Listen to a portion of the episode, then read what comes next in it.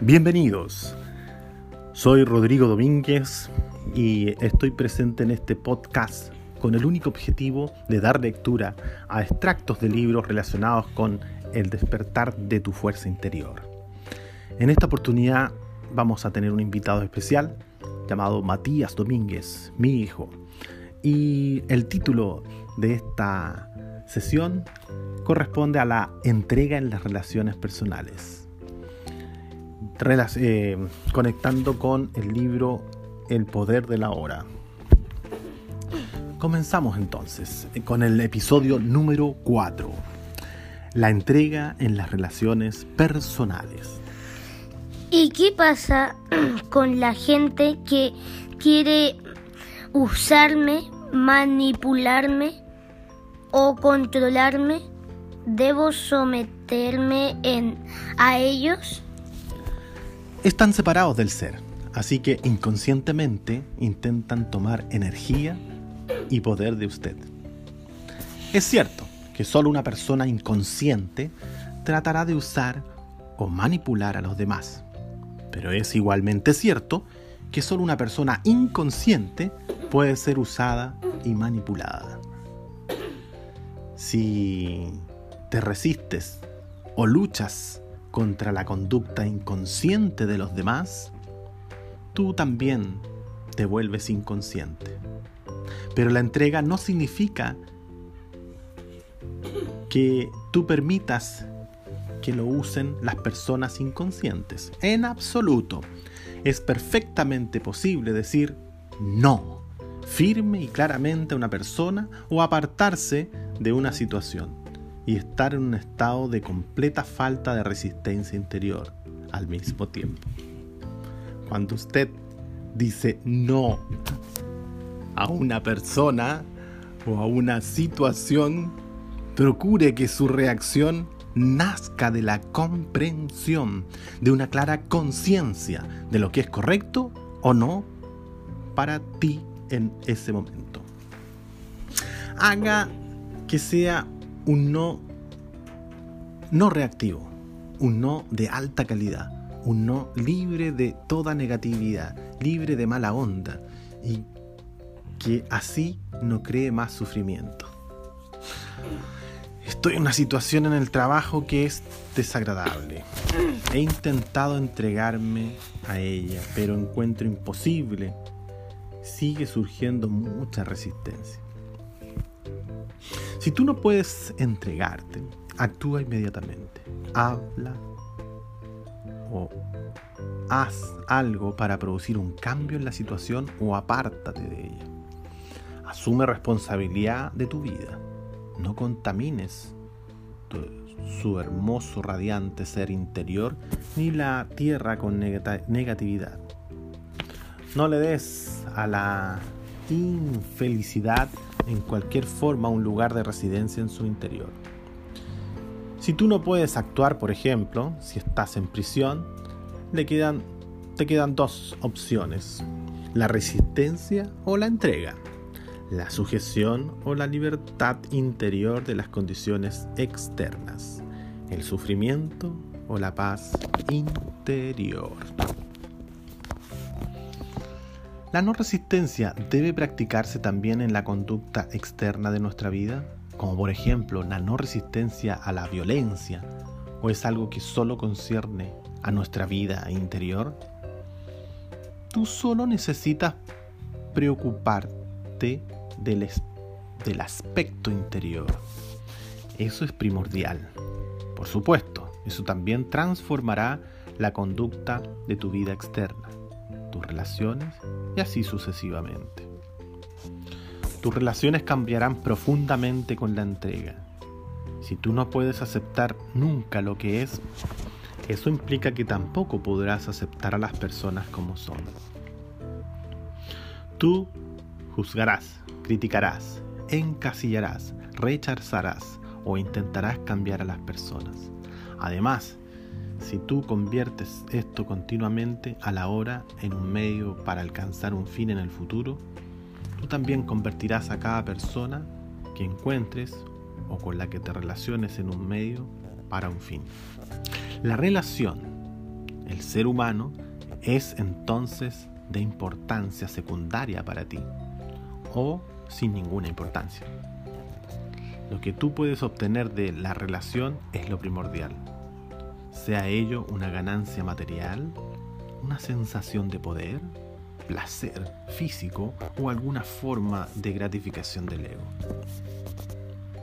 Permítame ilustrarle cómo la entrega puede funcionar en las relaciones. Cuando tú te involucras en una discusión o en alguna situación de conflicto, quizá con una pareja o una expareja o con alguien cercano a ti, empieza por observar cómo se vuelve defensivo según es atacada su posición. O sienta la fuerza de su propia agresión según ataca la posición de la otra persona.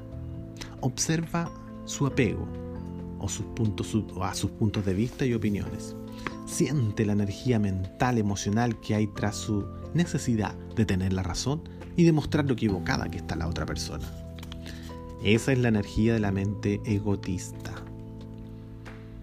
Usted lo sabe, consciente al reconocerlo, al sentirlo tan plenamente como sea posible. Entonces un día, en medio de una discusión, se dará cuenta súbitamente de que tiene una opción y puede que decida abandonar su reacción solo para ver qué pasa. Usted se entrega. No me refiero a abandonar la reacción solo verbalmente diciendo de acuerdo, usted tiene razón con una cara que dice, estoy por encima de toda inconsciencia infantil. Eso es solo desplazar la resistencia a otro terreno, con la mente gotista todavía dominando, reclamando superioridad. Estoy hablando de soltar todo el campo de energía mental emocional que está dentro de usted luchando por el poder.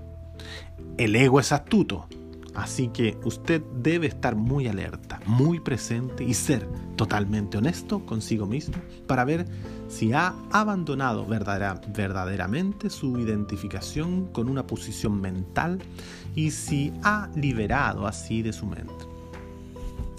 Si usted súbitamente se siente muy ligero, claro y profundamente en paz, ese es un signo inequívoco de que se ha entregado verdaderamente.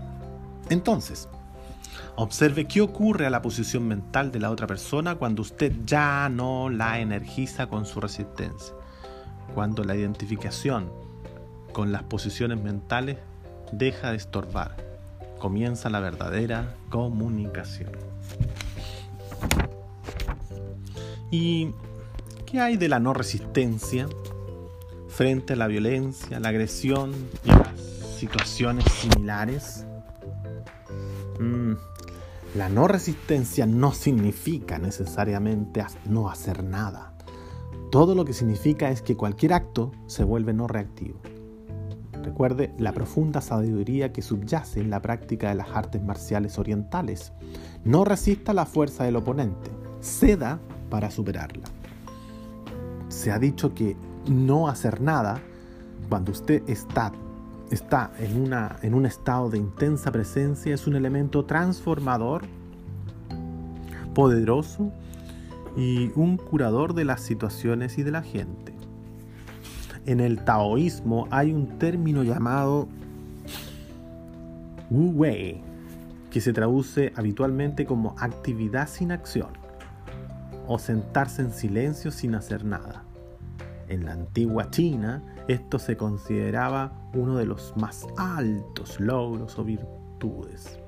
Es radicalmente diferente de la inactividad en el estado ordinario de conciencia, o más bien de inconsciencia, que brota del miedo, la inercia o la indecisión.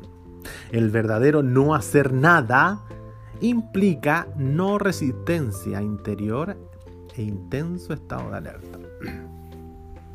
Por otro lado, si se requiere acción, usted ya no reaccionará a partir de su mente condicionada, sino que responderá a la situación a partir de su presencia consciente.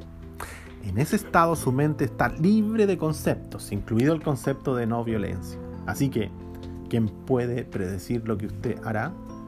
El ego cree que su fuerza se encuentra en su resistencia, mientras que en verdad la resistencia lo separa del ser. El único lugar verdadero del verdadero poder. La resistencia es debilidad y miedo enmascarado como fuerza. Lo que el ego ve como debilidad es su ser, en su pureza, inocencia y poder. Lo que ve como fuerza es debilidad. Así pues, el ego existe en un modo de resistencia continua y simula papeles para encubrir su debilidad, que en realidad es su poder. Hasta que haya entrega, la representación inconsciente de papeles en un drama constituye una parte importante de la interacción humana. En la entrega, usted ya no necesita defensas del ego ni falsas máscaras. Usted se vuelve muy sencillo, muy real. Eso es peligroso, dice el ego. Vas a resultar herido, te vas a volver vulnerable. Lo que el ego no sabe, desde luego, es que solo abandonando la resistencia, volviéndose vulnerable, usted puede descubrir su verdadera invulnerabilidad. Eso es todo amigos, amigas. Gracias por escucharnos y nos vemos en una próxima oportunidad. Chao, yo me despido, me llamo Matías Domínguez, Canales, apellido de mamá. Em, y estoy muy agradecido que mi papá me deje por lo menos actuar un poco y nos vemos quizás en otro en otro podcast. Bye bye. Gracias amigos.